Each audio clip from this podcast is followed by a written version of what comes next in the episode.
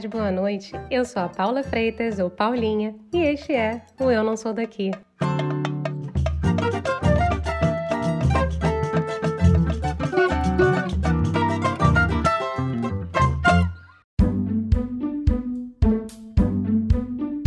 Eu não sei se eu já contei para vocês, mas eu sou do Rio de Janeiro. Não pode me chamar de carioca porque os cariocas me matam se eu falar que eu sou da cidade deles. Eu sou de Niterói, aquela cidade do outro lado da famosa ponte. Enfim, lá pelas bandas do meu estado, quando começa aquela baderna, uma grande bagunça e as coisas saem meio que de controle, a gente fala: ih, começou o Vucu Vucu. Eu não sei se o termo é usado pelo Brasil todo. Agora, você sabia que baderna é um termo do português brasileiro por causa de uma bailarina? É. Senta que lá vem história.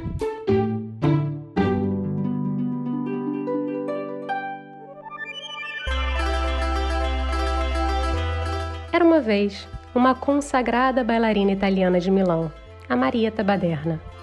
Em 1849, a senhora Baderna foi contratada pelo Teatro São Pedro de Alcântara, no Rio de Janeiro, Dizem que a mulher era tão boa, mas tão boa, que seus fãs não conseguiam se conter no final das apresentações. Gritavam seu nome, faziam uma verdadeira baderna.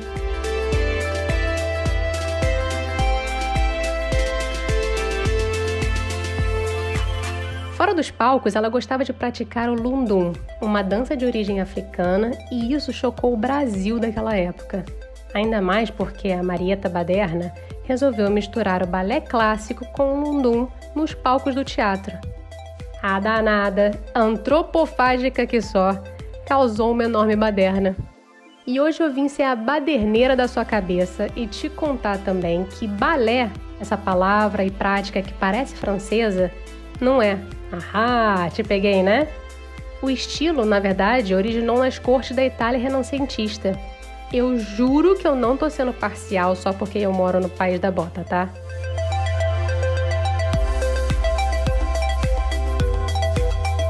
No episódio de hoje eu tenho o prazer de conversar com uma bailarina brasileiríssima, que é parte de um dos mais renomados grupos de balé do mundo, o Royal Ballet, em Londres.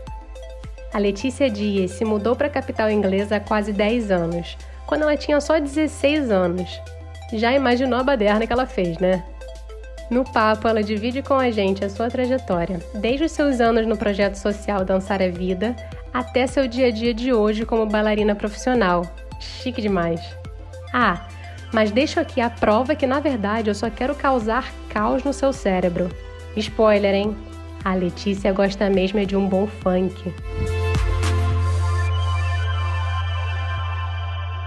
Oi, Letícia, que honra poder falar com você. Que bom que você está aqui com a gente. Muito obrigada aí por você arranjar um tempinho na sua agenda para a gente papear. Olá, obrigado, Paula, pelo convite. Tudo bem?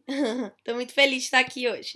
tudo ótimo, tudo ótimo, pô. Eu que tô feliz de ter você aqui. Um talentaço desse. Obrigada. Tô, tô feliz. Vamos bater um papo. Então vamos começar aí com uma apresentação.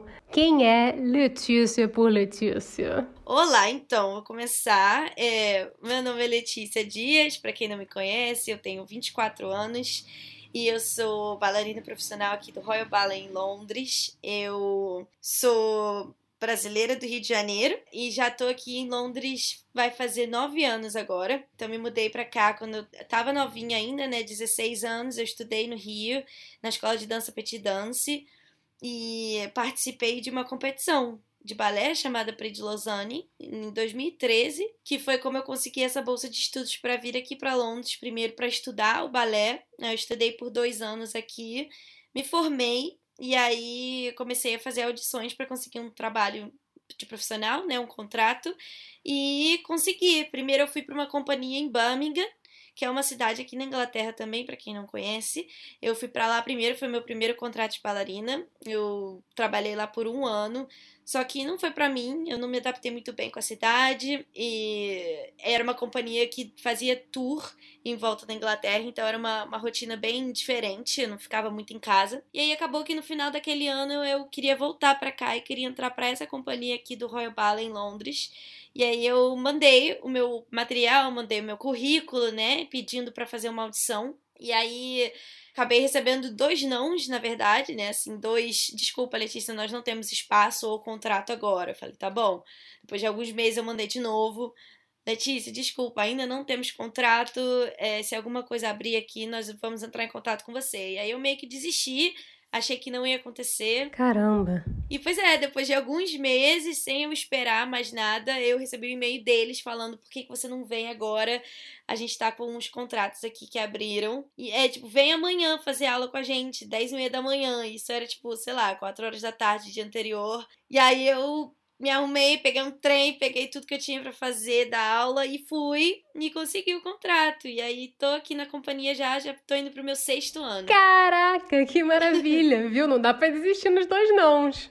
Pois é. Eu achei que não ia mais acontecer, mas, mas Deus foi bom comigo. Falou: tenta só mais uma vez, espera só mais um pouquinho. E acabou acontecendo. E tô aqui, feliz da vida. Hum. Pô, e assim, você é muito nova, né? E você começou o balé ainda muito mais jovem, ainda no Rio. Como é que foi para você no início entrar nesse mundo do balé? E você era muito nova, né? Foi uma coisa meio assim, bem estereótipo, tipo, as meninas vão fazer balé e os meninos vão jogar futebol. Foi literalmente assim. Pois é, então, eu sempre morei no Rio, mas teve uma época da minha vida que eu morei no sul do Brasil. Morei numa cidade chamada Santa Maria, no Rio Grande do Sul. Foi por causa do pai da minha irmã, na época, ele trabalhava com uma empresa que transferiu ele, enfim. E aí eu era bem novinha, tinha quatro anos, a minha mãe estava trabalhando na época e queria também, né, fazer coisas de casa e falou: vou botar ela no balé por algumas horas para me livrar, basicamente. Não, mentira. Mas foi mais, foi mais pelo um hobby mesmo, assim, né? No início eu era bem novinha, não, não sabia muito bem o que, que era o balé. E aí eu comecei o balé lá, nessa cidade primeiro, e aí eu fiquei dos 4 aos 7 anos lá, 3 anos da minha vida, fazendo esse balé duas vezes por semana. Então foi bem assim, por hobby mesmo, vamos ver o que, que, que vai dar. E acabou que a gente voltou a morar no Rio, quando eu tinha 7 anos. E aí, aparentemente, eu virei pra minha mãe e falei, ué, e o balé? Acabou? Olha! Ué, mas não vai ter mais balé aqui? A gente se mudou, né? Tudo mudou, a gente mudou pra uma casa nova, então a gente estava se adaptando. E aí a minha mãe procurou uma escola e acabou que eu voltei a fazer balé no Rio quando eu tinha sete anos. Fui para a escola de dança Maria Olineva, que é ali no, no centro da cidade, que é relacionada com o teatro municipal, né? E aí eu tinha que fazer uma audição. E aí eu passei, a minha mãe, ah, caramba, até acho que você tem talento mesmo, né? Não, não sabia. Eu era muito pequenininha na época que eu comecei. E aí com sete anos eu, eu comecei a fazer um pouquinho mais sério, eram mais dias da semana, acho que segunda, quarta e sexta. E acabou que com nove anos foi quando o negócio deslanchou mesmo. Aí eu entrei pra, pra minha antiga escola, que é a Escola de Dance Petit Dance. E fazia de segunda a sábado, horas e horas e horas. E aí comecei as competições. E aí comecei a dançar mais, né, no, durante o ano e foi assim a história do balé, foi assim que começou. Caraca, então assim, foi sua mãe que viu que você tinha realmente talento, que não era só diversão depois de você sair da escola, né? Caraca. É, pois é, mas eu também, eu acho que eu queria, eu gostava, mas eu também não sabia se, se ia continuar uma coisa assim muito séria, sabe? Eu não realmente não tinha ideia. Mas eu acho que foi quando desse, dessa transição de 7 para os 9 que eu, que eu queria mais, eu, que eu queria botar essa sapatilha de ponta e começar a fazer coisas mais sérias. Então foi foi aí que eu percebi mesmo que eu queria. E foi assim também com o lance da competição, de você querer assim ser melhor, ou foi uma coisa meio que natural, que foi acontecendo conforme você foi evoluindo no balé? Eu acho que exa exatamente. Começou no, no Rio mesmo, competições menores, e como eu era bem novinha, eu não tinha muita ideia do que era competição, assim. E o mundo do balé realmente é muito grande. Eu acho que para começar a competir também, você tem que estar tá com com uma cabeça, né, um pouco mais, mais madura, assim, pelo menos, sei lá, uns 9 a 10 anos, quando você já tá um pouquinho mais velha e já sabe o que tá fazendo. Mas também eu comecei nas bem pequenininhas mesmo, assim, no Marista São José, que é um colégio, ali na Tijuca, tinha uma competição dentro do colégio, aí quem, quem ganhava era troféu, era medalha, coisinhas assim pequenas, sabe? E aí foi, foi assim, eu comecei aos pouquinhos, acho que uma ou duas competições é, a cada, sei lá, seis meses e aí ganhava. Ah, ela ganhou, vamos, vamos fazer outra, vamos. Aí tinha umas mais sérias, por exemplo, CBDD, é, concurso de dança, sei, alguma coisa assim, não lembro o que isso significava. Mas era na UERJ, no, num dos teatros maiores que tem ali na Tijuca. E aí era isso, eram era várias escolas de dança dali do, do Rio e algumas de outros lugares do Brasil vinham e competiam. Aí foi quando começou a ficar maior. E aí, ah, ganhou o CBDD, aí tem o Festival de Dança de Joinville, que acontece uma vez por ano, e nesse você tem que mandar o seu material para você passar para poder competir lá. Olha. E aí a gente mandava o material, e aí a nossa escola quase sempre era aprovada. A gente tinha muito material, grupo, grupo de repertório, PADD, solo livre, solo de repertório. Então a gente ensaiava o um ano todo e ensaiava esse, esse repertório que a nossa professora Patrícia Salgado na época escolhia pra gente. E a gente ensaiava o ano todo. E aí, as competições que iam surgindo, a gente ia mandando os materiais. E aí, acho que a cada ano que eu fui crescendo lá na escola, eu fui mandando para mais competições. Aí, quando eu, eu lembro que eu tinha 13 anos já, eu fui a primeira vez pro Festival de Dança de Joinville, que é gigante no Brasil. E o palco é gigantesco, o troféu é grande, tem tem premiação em dinheiro. Então foi quando tudo assim começou a crescer ali no Brasil primeiro e as competições realmente eram muito grandes na época. E eu fui aos pouquinhos, fui crescendo aos pouquinhos. Comecei nas bem pequenininhas e fui crescendo até tentar as minhas primeiras internacionais, foi aí que o, que o leque abriu, né, totalmente internacional foi quando eu vi o que tinha mesmo, né, no mundo do balé. Pô, e assim, é muito difícil, né, você ver o balé sendo muito difuso, assim. Eu acho que é muito difícil você ver alguém no Brasil que faz carreira no balé, né? Sim, no Brasil realmente é muito triste, né? Porque agora comparando, porque eu sou profissional aqui, eu vejo que aqui tem muito investimento na arte mesmo, assim, não só das pessoas que querem assistir, mas do governo mesmo, sabe? De, de, de patrocinadores que querem ajudar com, com as histórias, com as companhias. Então aqui sempre tem muita gente que quer que o balé continue vivo. E no Brasil era um, um pouco diferente, né? A arte, assim, não é muito reconhecida. Então, mesmo que se você quisesse fazer carreira, não tinham muitas companhias que pudessem, né, pegar tantos bailarinos, tantos talentos que tinham no Brasil. Então, a gente acabava tentando ir para lugares fora do Brasil, né? Que foi assim que muitos da, dali da Petit de outras escolas acabaram vindo para cá, mas no Brasil realmente é um pouco mais difícil.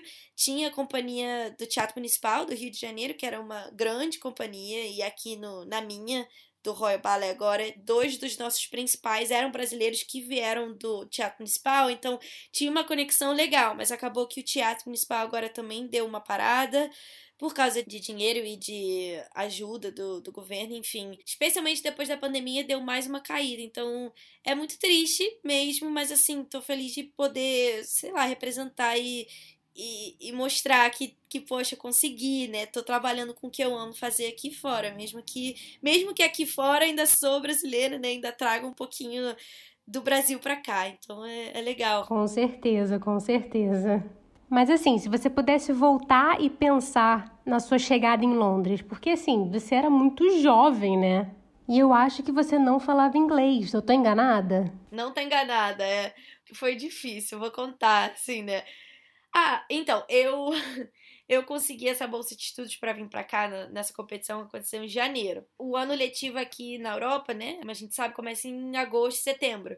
Então eu tinha o resto desse ano para me organizar, para estudar um pouco e para para me tocar mesmo que eu ia morar sozinha, mas eu tentei fazer um cursinho de inglês num estilo bem rápido, como falam, um... um intensivão, né? Intensivão, exatamente. Eu fiz por dois meses, eu acho, na época, porque eu tinha que acabar o meu último período da escola também. Então, acho que de julho a setembro, né, que foi a época que eu vi, eu fiz esse intensivão de dois meses. Mas assim, sabe quando você não sabe nada e você aprende de zero a dois? Foi, foi o que eu sabia. Então, eu sabia o básico do básico do básico, mas realmente, assim, foi difícil de se adaptar um pouquinho. Eu lembro que não tinha ninguém de brasileiro que falava português na, no meu ano da escola. Eu tinha um, um amigo, o coordenador da minha antiga escola, o Guilherme Darzi, ele, ele trabalha ainda na Petit Dança, só que ele por sorte, estava morando em Londres na época que eu vi. Olha. Então ele, ele era o, único, o meu único link assim do Brasil que eu tinha para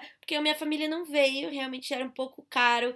Eu vim porque eu consegui essa bolsa de estudo para vir com tudo pago. Então, sabe, foi, foi sorte mesmo, assim, eu ter conseguido um lugar para morar, a escola para estudar e a passagem, tudo incluso nesse pacotão. Então, eu, eu lembro que, que eu fiquei, Guilherme, eu, quando eu não estiver na escola, eu vou estar com você, porque eu não, não sei falar inglês. E na escola mesmo foi. Todo, sabe, as pessoas eram super é, como fala, simpáticas comigo, né? Mas eu não conseguia responder a elas. Eu lembro que tinha muita mímica envolvida. Eu ficava, não, não sei, fazendo né, sinal de não sei, é, falava, tô perdida, tô com fome. As minhas únicas frases eram essas, assim, no início. Então, foi um pouco assim, caraca, será que eu vou me adaptar? Será que eu vou aprender a língua? todo mundo falava, não, você vai aprender quando você chegar lá. Só como é que você aprende uma coisa que você não consegue nem começar? Né? Eu falava, cara, não, eles estão falando comigo, eu entendo um pouquinho, mas eu não consigo responder, então eu não conseguia me expressar.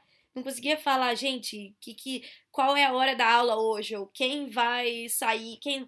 Então, né, foi assim, no início foi um pouco difícil. Eu demorei a fazer amigos no início, mas, eu, mas era de boa, assim, todo mundo era bem simpático e bem. Ah, ela não fala muito inglês, vamos falar devagar, vamos. É, escrevia no tradutor do celular, aí eu falava, ah, isso quer dizer, eu escrevia de volta, e a gente falava assim. Muito, muito doido, assim, mas. E tinha um amigo meu também, que agora brasileiro também, que tá nessa companhia que eu entrei primeiro em Birmingham, ele ainda tá lá. E a, ele tava no, no num ano acima do meu na escola. Então ele também me ajudou muito ali dentro da escola. Ele não estava na minha sala, né, no meu ano, mas toda vez que a gente tinha um intervalo, ele me mostrava, ó, oh, aqui que o pessoal bota comida, aqui que o pessoal é academia, aqui que não sei o quê. Então, foi assim, eu tinha esse amigo de fora e um amigo dentro da escola, mas aos poucos eu fui repetindo o que as pessoas falavam. Eu saía, eu ouvia a pessoa na frente de mim no, no, né, no café, né? Ah, eu quero um café, quero não sei o quê. Eu não sabia nem o que a pessoa tinha pedido, eu pedia a mesma coisa, eu repetia. Aí, eu, aí vi um café preto e um pão queimado. Eu, ah, isso é um café preto e um pão queimado. Aí eu aprendi assim, juro. Nas lojas. Eu, ah, eu quero tamanho P. Aham, uhum, quero tamanho P. Não cabia. Eu, maior, menor, tipo, foi assim. Eu, acho que de quatro a cinco meses eu, eu já tinha pego a, a língua, mas foi. Eu não, eu não lembro dessa transição, porque foi tanto desespero, assim, né? Tanto queria tanto aprender todas as palavras para eu conseguir falar com as pessoas que eu que foi assim, foi muito rápido, mas que ao mesmo tempo não foi fácil, sabe? Foi, foi assim. É, e, e assim, não, não é que você assim, você muda de país.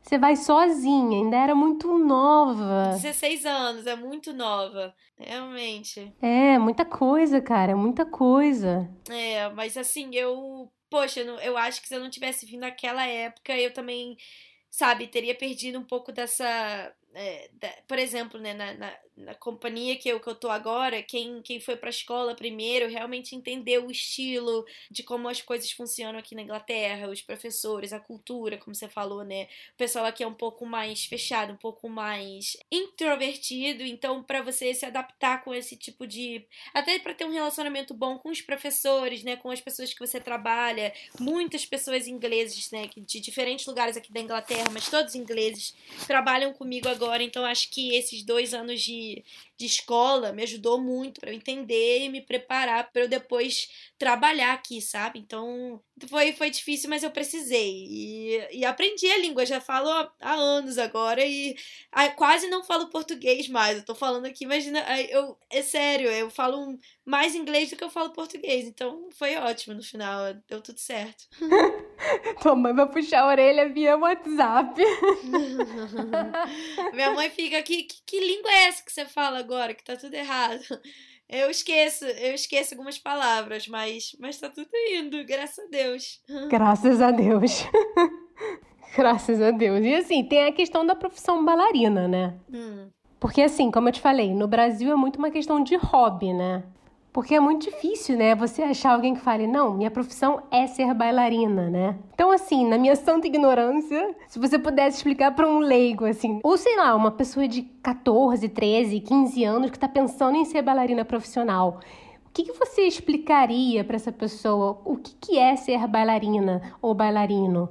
Como é que é o dia a dia? É, eu acho que, primeiramente, eu ia perguntar pra pessoa: você já foi a algum balé na sua vida? Você já foi a algum teatro e assistiu algum balé é, que você lembre? E normalmente as pessoas aqui falam: ah, eu acho que há muitos anos atrás, eu, na época de Natal, eu fui assistir o Quebra-Nozes, por exemplo, que é, um, que é um muito famoso, né? Então eu falo: pois é, nós temos musicais, nós temos peças de teatro e nós temos o balé. E o balé, a gente conta histórias famosas ou não famosas, é, contos ou não contos, né? Por exemplo, A Bela Adormecida, Cinderela, a gente faz balés como se fossem né, histórias da Disney, né? Que a gente acha que é da Disney, a gente relata a Disney.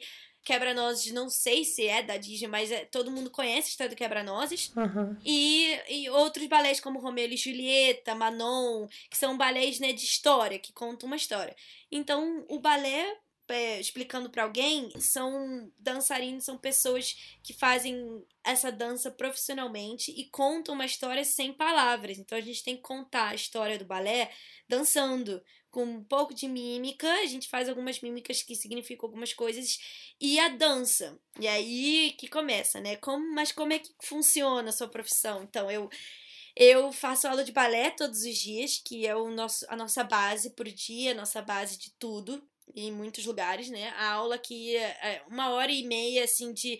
É basicamente o nosso aquecimento para o dia. E a nossa, a nossa agenda do dia é basicamente ensaiar para os balés que as pessoas vão vir assistir. E a gente chama de show, né? Então, assim, ah, hoje tem show, a gente ensaia pro show, a gente bota esse show no palco e as pessoas vêm, assistem, pagam os ingressos e, e, a gente recebe um salário mensal que, por exemplo, assim, assim que o balé que a gente estava ensaiando começa a ser apresentado, assim que as pessoas começam a assistir esse balé, a gente já está ensaiando outro.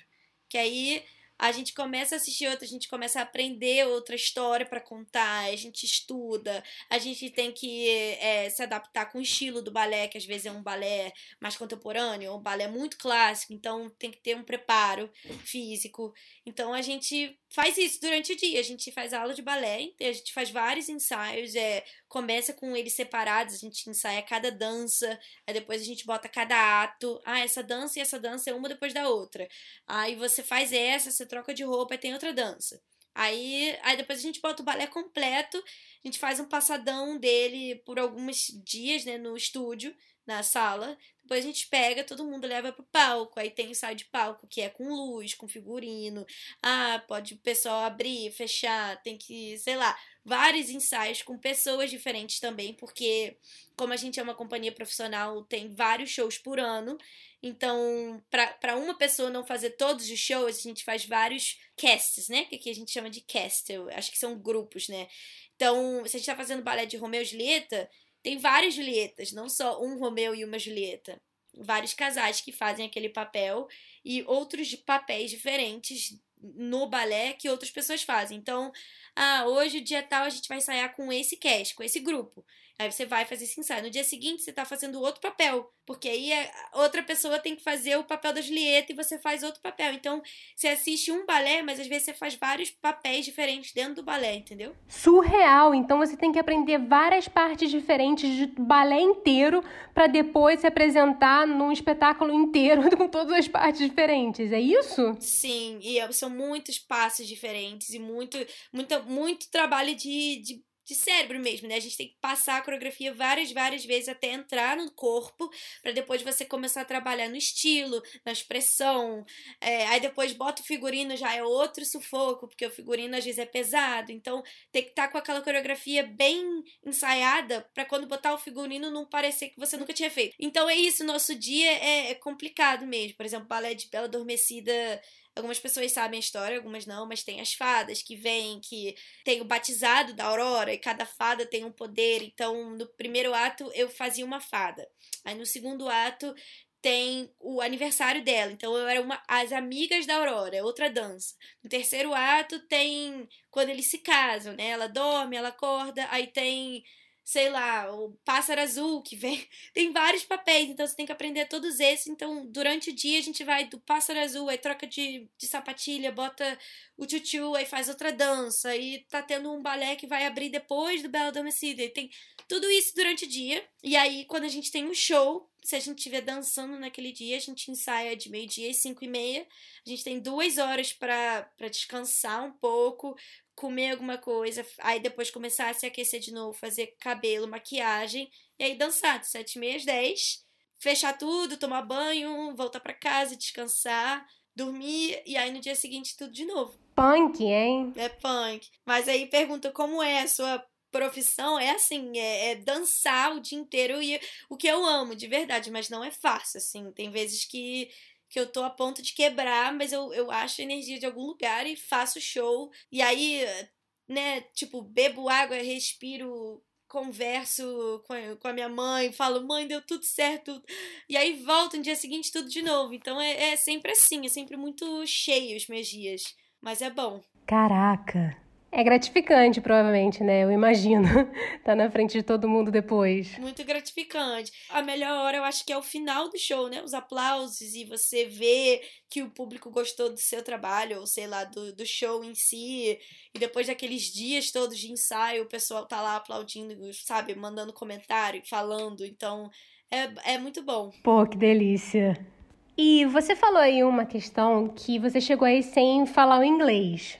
Sua rotina é super intensa. Para complicar um pouco mais a situação, é todo mundo de um buraco diferente do mundo, né? Sim. Rola algum tipo de, sei lá, ajuda ou divertimento cultural entre vocês? Ou essa parte, assim, por cada um ser de um lugar diferente do mundo, né?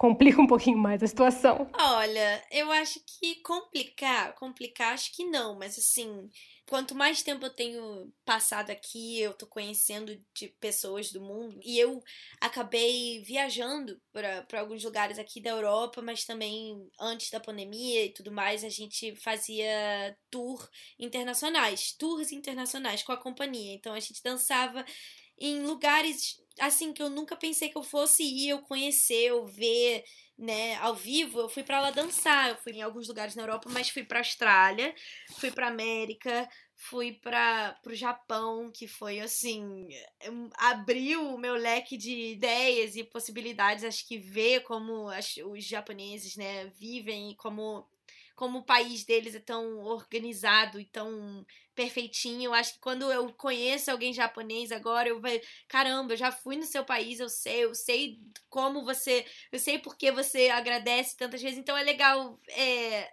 conhecer, né, as diferentes culturas. Mas assim, complicar eu acho que não, mas agora sabendo como alguns funcionam e alguns não, acho que que eu me dou bem com certas culturas, certos, né, como fala, pessoas de alguns países mais do que outros. Eu acho que é por causa da cultura mesmo. A gente sendo brasileiro, eu acho que a gente tem essa, essa coisa de ser um pouco mais é, simpático, um pouco mais é, é, divertido mesmo. A gente, né, a gente cresceu no sol, então a gente tá sempre de bom humor, eu acho, não sei. E aqui na Europa as pessoas são.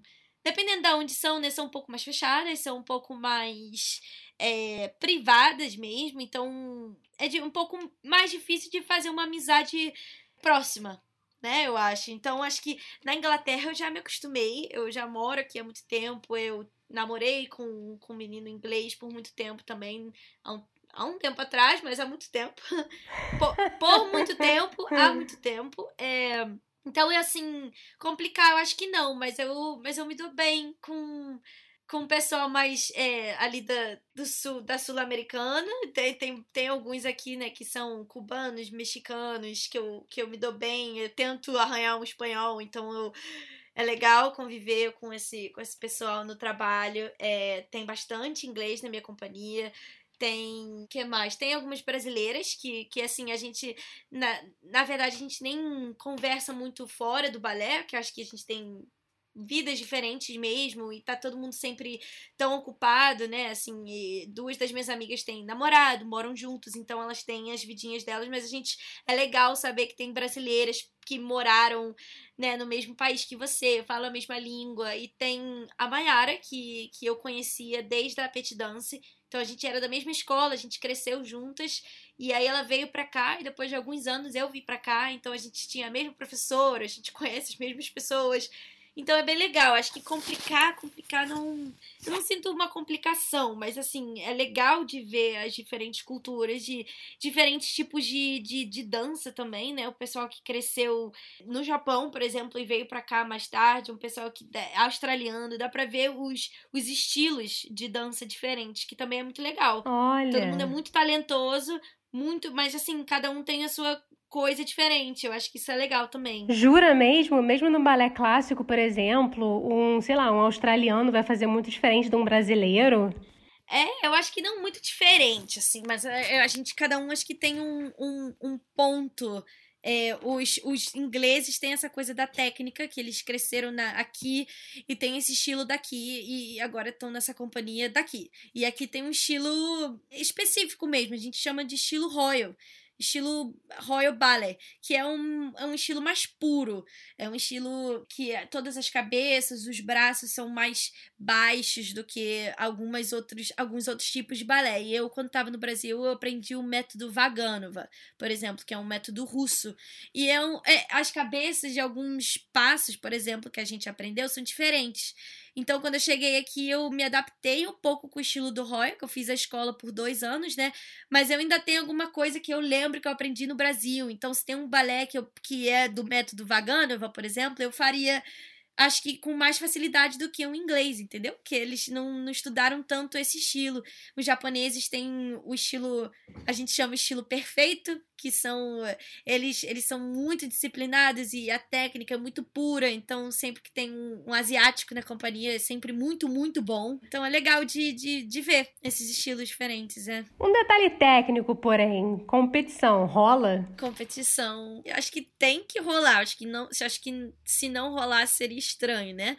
mas, mas rola. Né? O pessoal quer saber mesmo, né? Rola, assim, é, é uma companhia muito grande nessa que eu tô. Tenho certeza que acontece em outras companhias, mas eu acho que essa tem uma coisinha de ser é, um pouco mais difícil de entrar, porque eu acho que tem esse estilo Royal, por exemplo, como eu falei, então nem todo mundo estudou, nem todo mundo tem essa facilidade. E como eu vim pra escola, é, graças a Deus eu consegui estudar e consegui entrar na companhia, já me conheciam, então é, eu tive sorte nesse sentido, mas dentro da companhia, é uma companhia muito muito talentosa, todo mundo quer as mesmas coisas e a gente trabalha com cargos diferentes. Então, por exemplo, os papéis que eu tava falando, né, das fadas, ou tem Romeu e Julieta e tal, é, os cargos realmente influenciam nos papéis que você faz. Então, se eu sou do cargo do corpo de baile, eu danço com todo mundo em volta de mim e com outras pessoas. E aí, se, se o diretor achar que eu tenho uma chance, que eu tenho talento, que eu mereço fazer um papel maior, ele te dá essa oportunidade. E aí, você aos poucos vai ganhando mais para você ser promovida para um cargo maior. E aí, quando você é promovida, sei lá, uma ou duas vezes, você começa a fazer só esses cargos ou cargos ainda maiores, entendeu? Então, assim, a competição acho que é essa, assim, é uma competição quase sempre uma competição saudável, que é aquela que, que deixa cada um querendo puxar um ao outro, ai, aquela menina tão boa, quero dançar igual a ela, ou ela ganhou essa chance, eu quero ganhar uma chance também. Então, então você acaba querendo sempre se puxar né, querendo sempre fazer o seu melhor. É uma, é uma competição saudável, mas assim, ao mesmo tempo é uma competição. Acho que se você não quiser competir, você acaba ficando para trás. Entendeu? Então tem que, tem que querer competir. Olha. É. Entendi. Então tem que ter, sei lá, aquele bichinho na cabeça estimulando um pouco a competição o tempo todo. Sim, que eu gosto, né? Assim, eu acho que eu tô nessa companhia para isso mesmo. E agora que eu já tô, tem cinco anos, cinco anos é é mais do que suficiente para eu, eu me sentir assim, sabe, estabilizada. Eu, eu já fiz alguns papéis, então eu tô a cada dia mais querendo competir mais, porque eu quero um dia crescer e, e ser promovida de novo. Então, é, é uma, uma competição boa. Eu acho que tem uma coisa aí falando de competição que a gente sempre quando fala de balé a gente chega a comentar, né? Que é a questão do atenção ao corpo, do cuidado físico. Uhum. E aí eu queria te perguntar assim duas coisas, né? Vamos conversar sobre duas coisas. A primeira é corpo. E assim, estando você na Inglaterra, isso aí te ajuda para você tomar conta do seu próprio corpo ou não? Olha, eu acho que você falou uma coisa real, sabia? Eu acho que se eu tivesse ido para outro lugar, talvez um lugar mais quente, não sei, eu não sei. Acho que aqui na Inglaterra, sendo um país mais frio, mais fechado, realmente me ajuda a focar no, nesse, nessa coisa do trabalho, que é estar sempre em forma. E assim, não é que tenha um, um padrão que eles queiram, ah, se você tá com 51,5, você não pode mais fazer, mas 51 pode. Não tem, né? Assim, no peso e, e, altura, realmente não tem um, um limite. Uhum. Aqui a gente tem pessoas de várias alturas diferentes, que eu acho bem legal. Tem papéis que acho que meninas bem baixinhas fariam melhores do que uma menina muito alta, e, e papéis mais maduros, que talvez uma menina mais alta é, faça melhor do que uma... Então, assim, acho que as pessoas é, entendem isso com essa parada de altura. E é legal que a gente tem alturas, várias alturas aqui. Mas a coisa do peso, eu acho que é mais assim. É, não é manter o peso em termos de ah, se ela tá cheinha, ela não. Eu acho que aqui não tem ninguém cheinho, assim. E, e... Mas aí as pessoas perguntam, né? Ah, mas se eu, se, eu, se eu tivesse um pouco acima do peso, eu entraria, eu posso fazer balé, eu posso isso, posso aquilo. Eu acho que assim, estando numa companhia um pouco mais profissional e, e uma companhia clássica como essa que eu tô, realmente tenho uma, uma figura que, que talvez se encaixe melhor, que é uma figura um pouco mais longilínea, mas uma figura um pouco mais balé clássico. A gente tem corpos diferentes, realmente temos, assim, é, como eu falei, de altura, mas assim, mulheres mais maduras mesmo, que têm é, corpos, é, como fala, um pouco mais desenvolvidos, e outras bem pequenininhas que é apenas como, né, a genética da, da pessoa, claro. da, da mulher. Então, eu acho que é isso. A gente tem corpos diferentes, mas assim, todo mundo tem essa figura do balé clássico, acho que todo mundo se encaixa. E o negócio do peso, eu acho que é mais assim, se manter em forma para você conseguir fazer uma, uma temporada que, que nem a nossa bem, entendeu? Então acho que, que manter a forma para mim não é estar tá sempre super magra ou tá, ou tá sei lá, é, sabe? Eu acho que magra às vezes nem é a solução, é você tá forte, é você tá saudável. Então é, é mais isso mesmo. Eu tento manter a forma aqui, fazendo aula, fazendo tudo. A gente tem uma facilidade imensa na companhia de, de personal trainer. Quando você tá com uma, uma agenda um pouco menos cheia, você tem como ir lá e agendar para você fazer uma, uma sessão de academia. Então você faz braço, você faz abdômen, faz é, fortalecimento de perna também, que é muito importante. Olha. Tem pilates, tem fisioterapia, tem acupuntura, tem bolsa de gelo para você se, se, cuidar, sabe? Tem, tem de tudo. Então, acho que, que é isso. Manter o corpo, né? Essa coisa do, do que você perguntou. Acho que todo mundo tenta se manter num físico bom e o nosso físico bom sendo saudável, não uma coisa, ah, ela tem que estar tá magrinha, tem que estar tá muito magra, senão ela não dança nada. Eu acho que, que nem sempre é a resposta, entendeu? Claro, e eu acho que assim, estando em Londres, tem muito essa questão de liberdade, né, de você ser quem você é, sem o menor problema. Não só a questão do corpo, mas a questão de pessoa como um todo também, né? Ah, sim. Sim, é uma cultura muito mais cabeça aberta, é verdade. Assim, eu, eu gosto de morar aqui por causa disso mesmo. Acho que aqui realmente é, as pessoas são quem elas querem ser e, e, ninguém liga, e é muito legal. Então, acho que, que a, a companhia tem um pouco disso, por causa da profissão que a gente faz, que é o balé clássico, claro que tem que ter um, um limite, né? Um certo, ah, se, se talvez você não estudou por muito tempo, ou sei lá, o seu corpo não tá mais tão adaptado ao balé clássico, é claro que tem um limite aí, mas eu acho que, que essa coisa da, do país mesmo ser um país mais aberto, um país. É, ah, não sei, é, que, que não segue tanto essas coisas das regras. Eu acho que, que o pessoal aqui é um pouco mais. Seja quem você quer ser, e se eu quero ser muito magra por causa da minha profissão, eu posso ser. E se eu quero não ser tão magra e tá bem, tá saudável, também posso ser, sabe? Não tem, não tem muito essa coisa de regra, o que é, o que é bom, bem legal. Eu trabalho dentro de uma companhia, né? Não de balé, claro, é, mas de uma empresa. Uhum. E existe, né, esse negócio de inclusão, de ter mais inclusão dentro da empresa e tudo mais. E é excelente, né? Eu acho que assim, deveríamos ser cada vez mais inclusivos. Uhum. E eu fico curiosa, assim, para saber se numa companhia de balé, que no final das contas é uma empresa também, por mais que seja aí da rainha, né, Betinha. Sim. tem assim um impulso ou um movimento para ter mais inclusão dentro do corpo de baile? Tem, tem, pior que tem. É, a gente começou já tem um tempinho, mas tem sido um trabalho assim de muito, muito bate-papo dentro da companhia, muito, muito detalhe, porque nós temos algumas algumas diversidades assim que ainda não foram olhadas com carinho, sabe? Assim, pequenas coisas, mas que, por exemplo, a gente tem algumas. É, a gente chama de mixed race dances, né? É, é, negros, bailarinas e bailarinos negros que entraram, que estão no corpo de baile e estão representando outros, outros bailarinos negros que têm esse sonho de estar tá com a gente.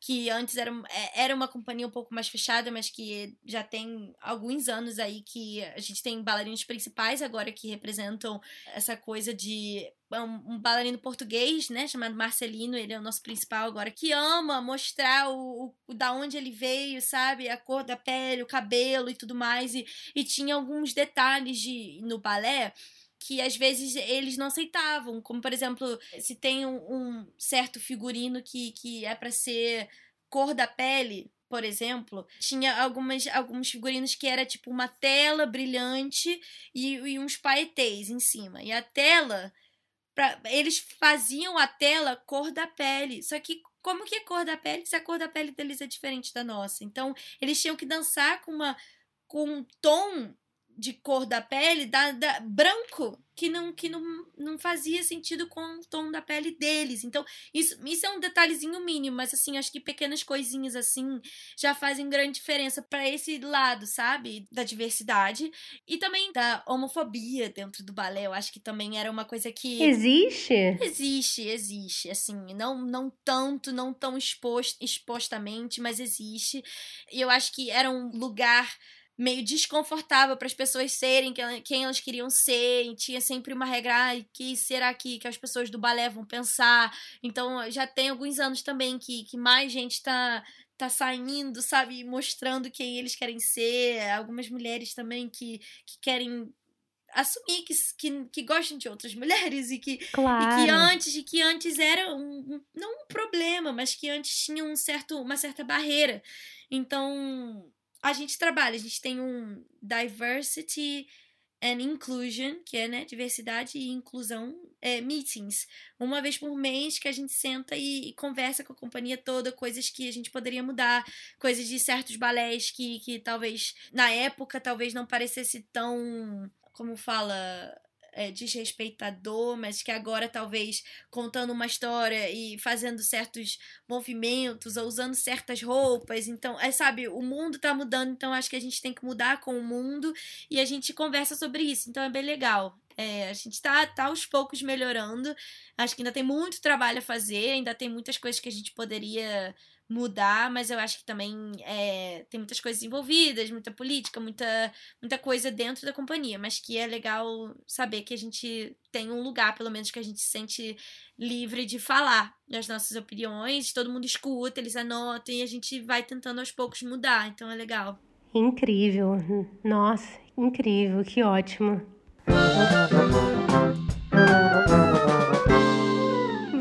Agora mudar o rumo da prosa. Vamos entrar agora no bloco que eu tô chamando de momento chorrindo.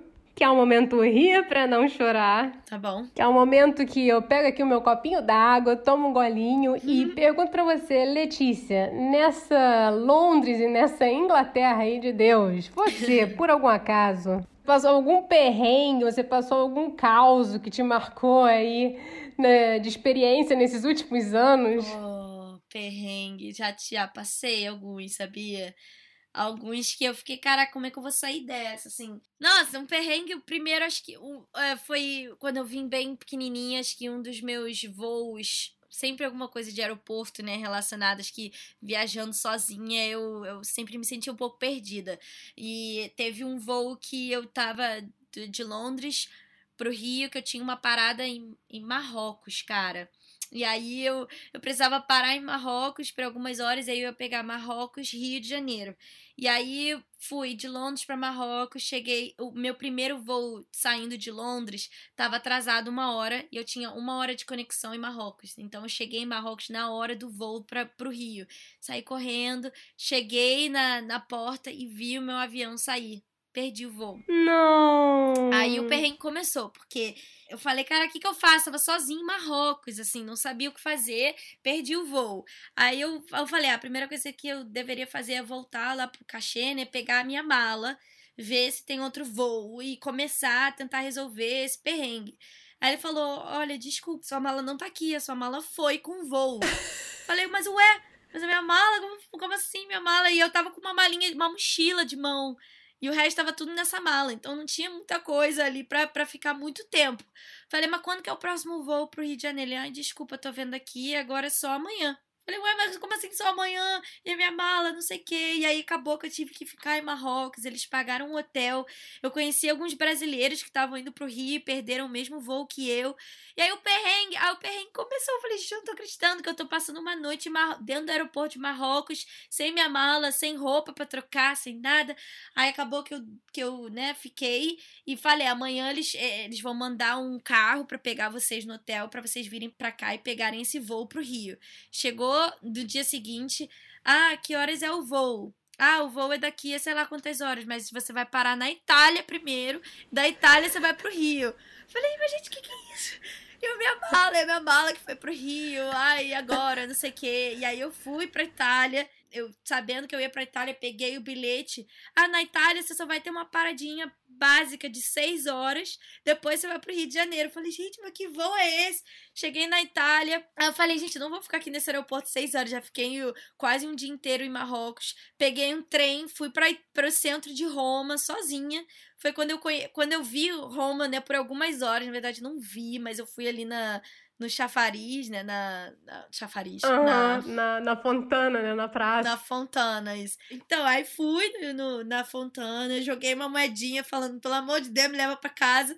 E voltei Quase que eu perco o último voo, mas eu consegui o voo pro Rio de Janeiro. Cheguei no Rio de Janeiro.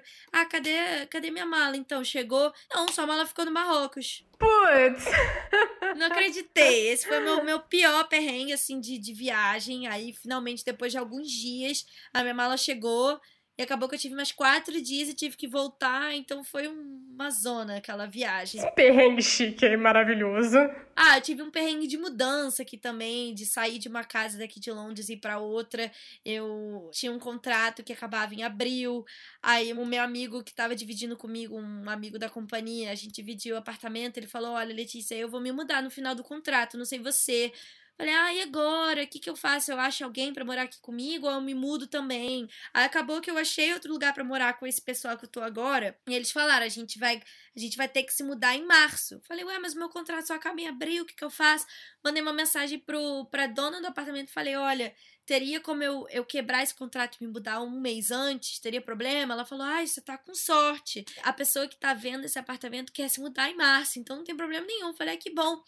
Chegou a casa que a gente ia pegar em março, deu tudo errado, a casa. Pegaram a casa antes da gente. E eu fiquei sem casa por duas semanas. Porque eu não tinha casa para morar, eu tinha deixado a outra casa e a, e a nova casa não estava pronta.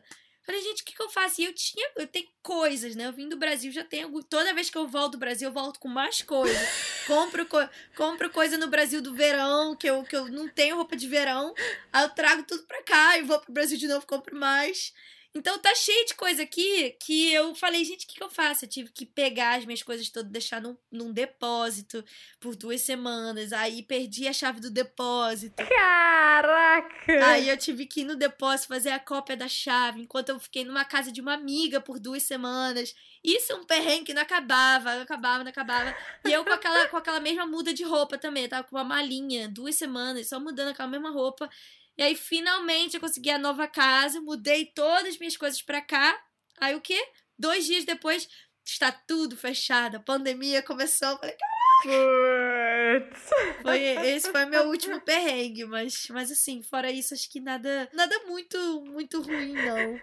Digamos que todo mundo precisava se benzer em 2020, vai. Todo mundo precisava se benzer. É, É, 2020 estava com algum, alguma coisa dando errado para todo mundo, né? Mas eu acho que esse foi o meu pior, assim mesmo. Esses dois, assim, de viagem, de, de mudança. Mas acho que de resto, acho que não. Que bom. É. Que bom, que bom.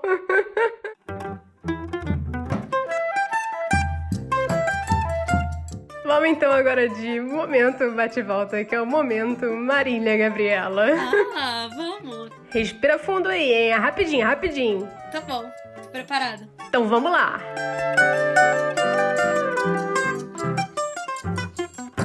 Uma bailarina ou um bailarino que você admira? Marianela Nunes, nossa principal aqui da, da companhia. Acho que uma inspiração para muitos. Ela é gigante e, está lá no topo há muito tempo, representando muito bem o, o balé. Carnaval de Notting Hill ou Carioca? Carioca! Nossa, muito, milhões, milhões de vezes. Uma coisa que você aprendeu na Inglaterra. Uma coisa que eu aprendi na Inglaterra, fazer chá. Ah, não, para. Chá com leite? Chá com leite. Aprendi, amo. Não vivo sem mais. Ah, então eu vou ter que pular, porque eu ia te perguntar: mate gelado na praia ou chá com leite, pô? Ah, não, mas não vence ainda não. Não vence. Mate gelado, mate gelado com limão na praia, com certeza. Ufa, ufa. Posso até respirar fundo aqui agora.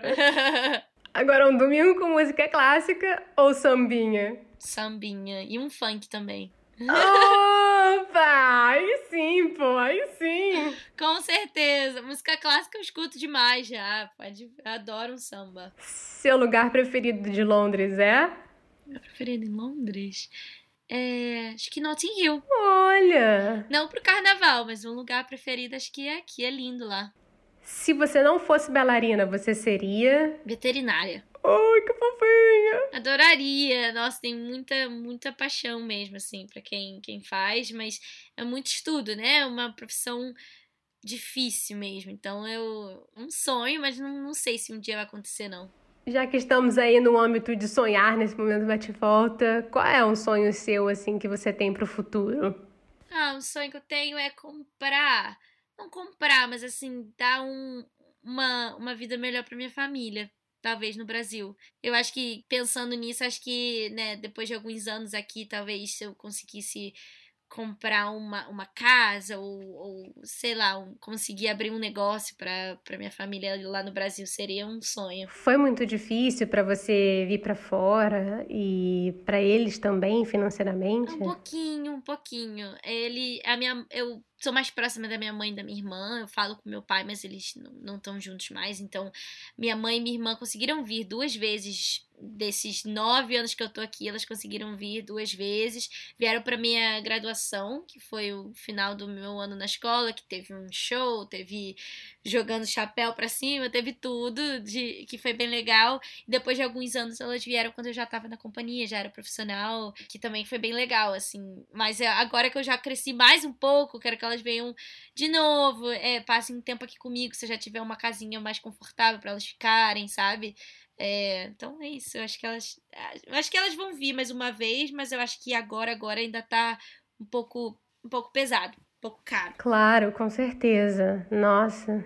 Não é fácil sair do Brasil e ir para qualquer lugar, sabe? E não é fácil, não é fácil mesmo. É, eu acho que mesmo que, que por exemplo, se elas viessem para ficar e, e, passassem tempo comigo, né, a acomodação não seria um problema, mas é, é uma diferença tão grande do real pro, pro, pra Libra, né, que, que para elas fica pesado até para passar um tempo mesmo, assim, é, é muito grande a diferença. Então, mesmo se, se a acomodação fosse comigo, eu acho que se elas vierem, elas querem passar um tempo, ficar aqui acaba ficando caro. Então elas estão esperando o momento ideal para vir mais tarde. Tomara que chegue logo, viu? Tomara que chegue logo. Ah, obrigada. Eu fico tentando voltar porque para mim é um pouquinho mais fácil de, de pegar uma passagem barata e ficar lá com elas, né? Do que elas virem para cá e gastarem todo esse dinheiro. Então eu, eu tento ir sempre que eu posso, uma vez ou duas às vezes por ano.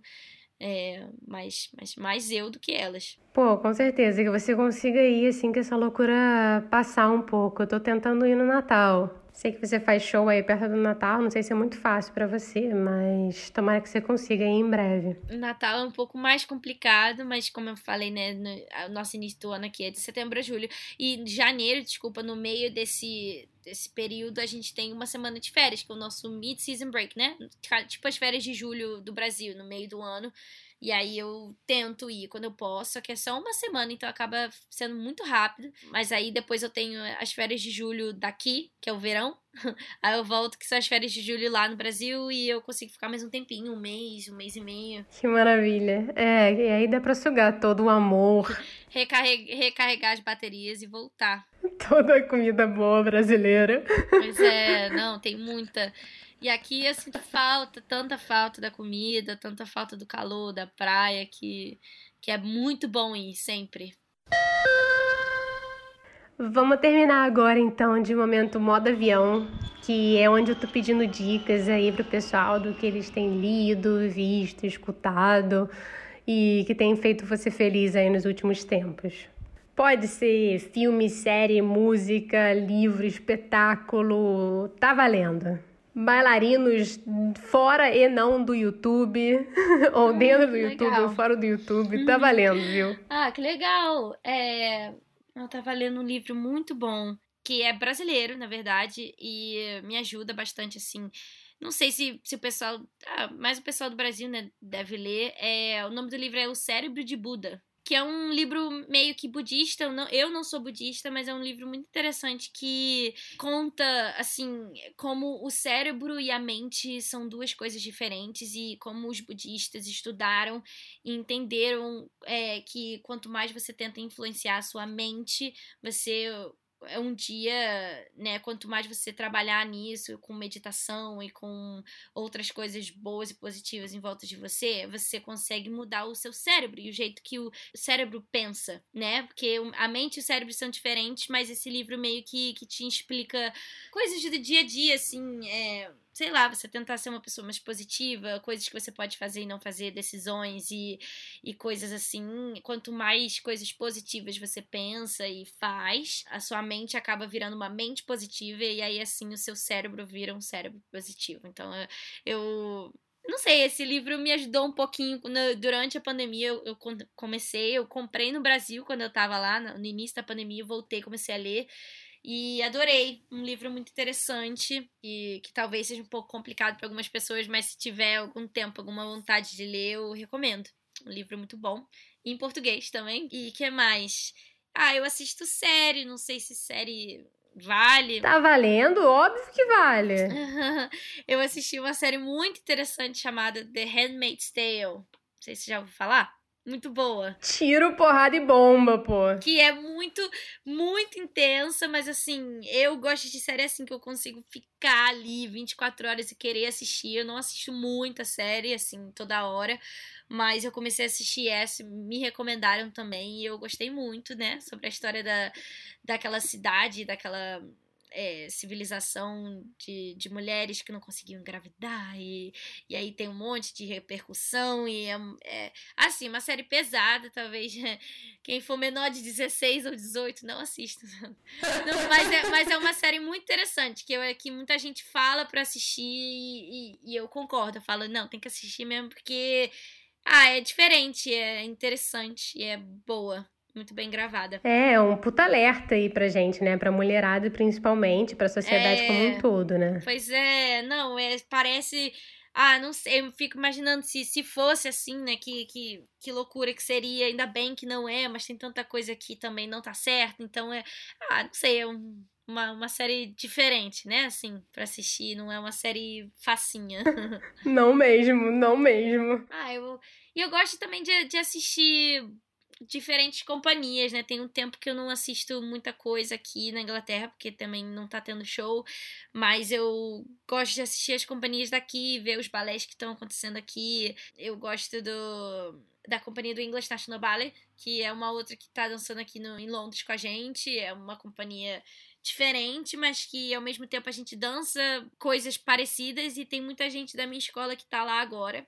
Então gosto de ver e, e ver como estão as pessoas e o que, que eles estão fazendo. E é legal de, de, de sentar do outro lado, né? E assistir uma companhia dançar também. Então eu engostar no balé. Eu, eu gosto bastante e assisto bastante. Opa! Competição, competição. Ah, uma competição diferente, mas é, ao mesmo tempo é quando tá, por exemplo, acontecendo o quebra-nozes, é assim, é qual que você vai ver hoje. Tem os dois estão acontecendo ao mesmo tempo, porque é época de Natal, então.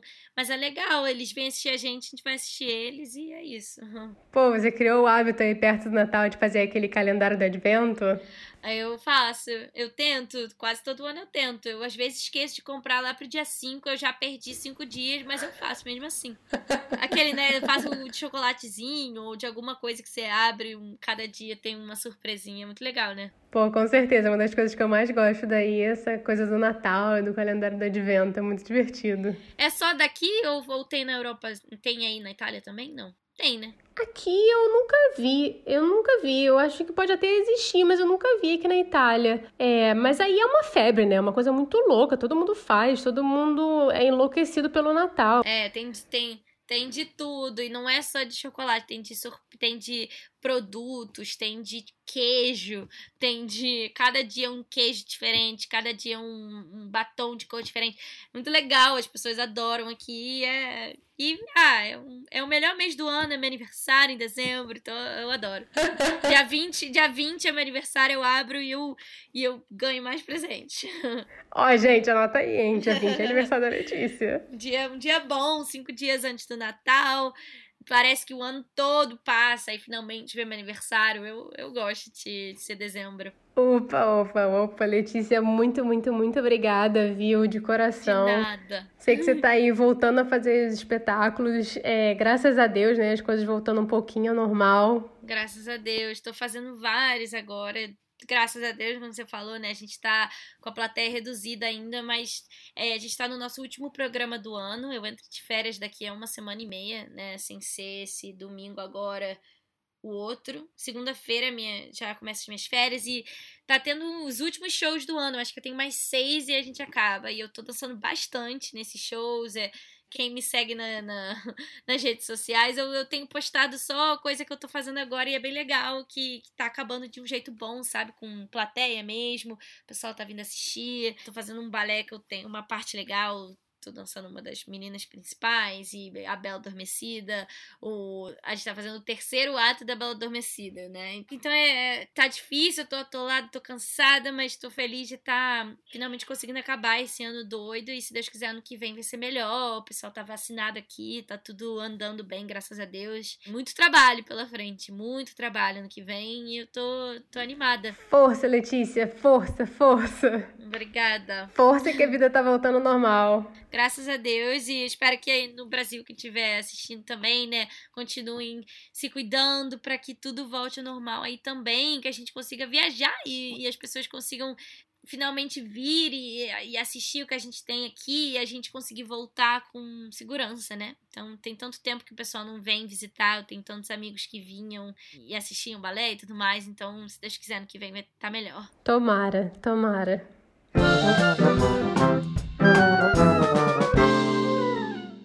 Gente, hoje ainda não tem momento chorrindo comigo para terminar. Pode não parecer, mas eu ainda estou de férias. mas aproveita esse tempinho para mandar um áudio curtinho pra gente pelo Instagram, Twitter ou um e-mail para nsdaquipod@gmail.com. A gente vai trazer em episódios futuros as histórias de vocês de choque cultural, perrengue, caos ou aquele momento vergonhoso. E aproveita que você está aí de boa e não esquece de clicar seguir no Spotify, na Apple Podcasts ou onde mais você estiver escutando a gente. A gente também aprofunda mais sobre alguns temas lá no Instagram e no Twitter, arroba NSDaqui.